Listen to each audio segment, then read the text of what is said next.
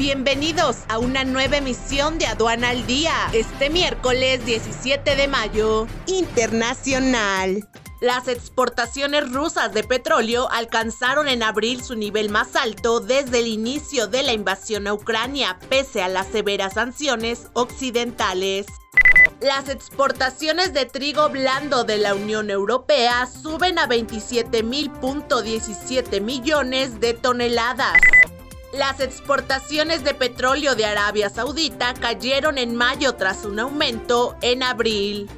Nacional. En el primer trimestre del 2023, las exportaciones agropecuarias y agroindustriales de México sumaron más de 13 mil millones de dólares. México redujo en cerca del 100% sus exportaciones de cuero y piel a Brasil. Exportaciones mexicanas a Estados Unidos representan el 2% del PIB gracias al nearshoring. Este es un servicio noticioso de la revista Estrategia Aduanera. EA Radio, la radio aduanera.